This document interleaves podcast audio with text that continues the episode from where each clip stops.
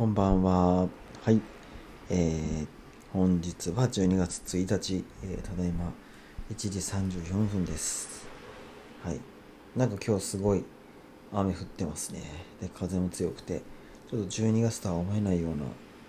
台風みたいな感じの降り方というかしてますね。はい。まあそんなに長く続くみたいなことは言ってないんで、まあなんかね、ちょっとこれで災害とかそういうのはないとは思うんですけど、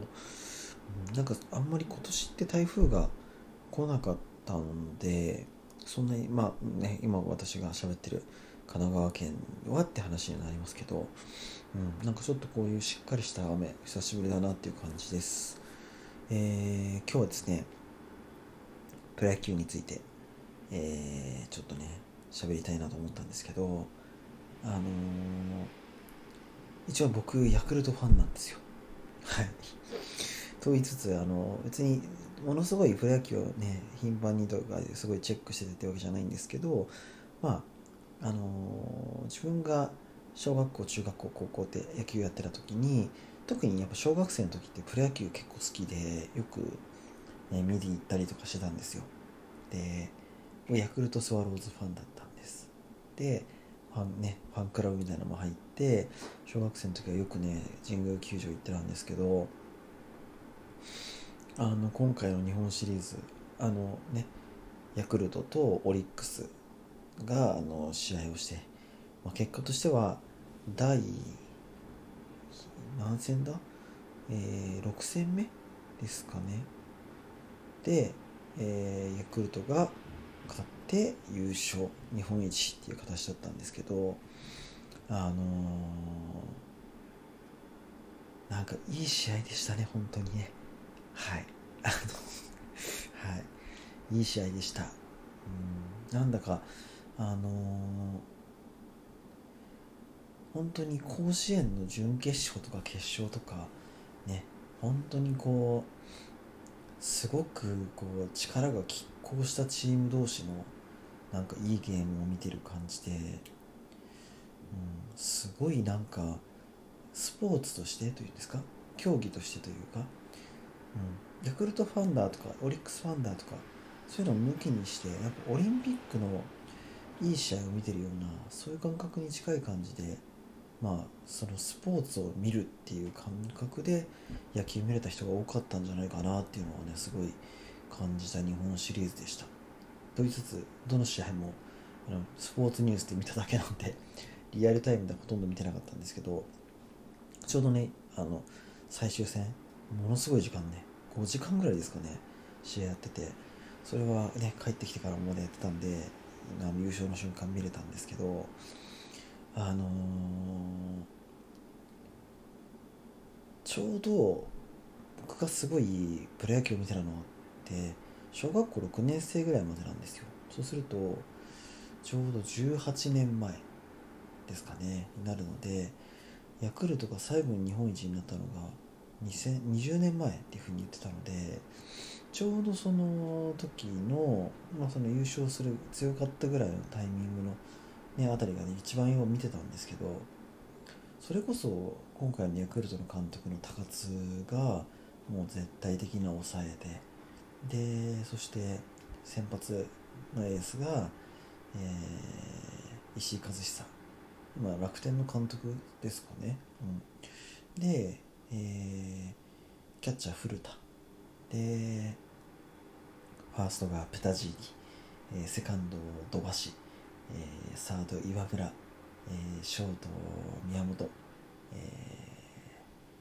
ー、レフトラミレス。センターが飯田だったり真中だったり、えー、ライトが稲葉。ね。あの稲葉も役あ日ハムのなんか、ね、GM だかなんかですよね、うん、そう思うとその当時のヤクルトってなんかすごい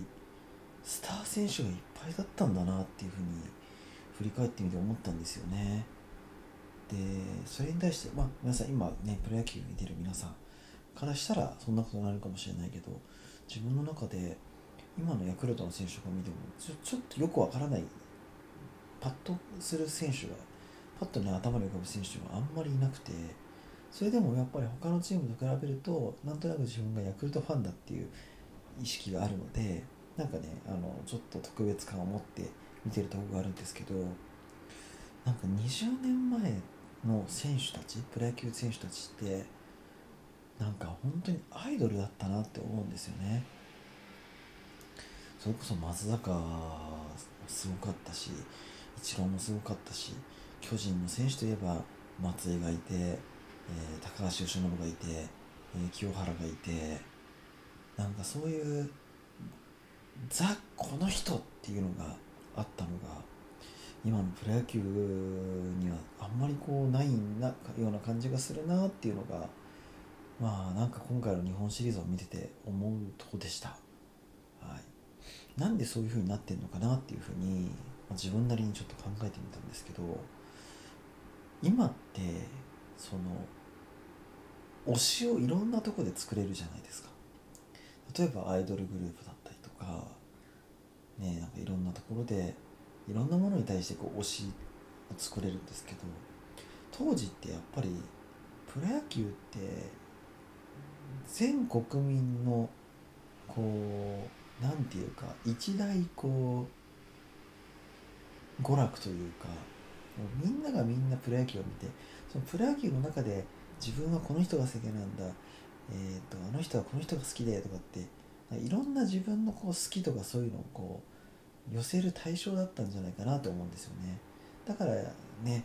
いろんな選手をスターだったりとかこうアイドルのようにこう扱ってというかね注目してっていうふうなのをしてたんで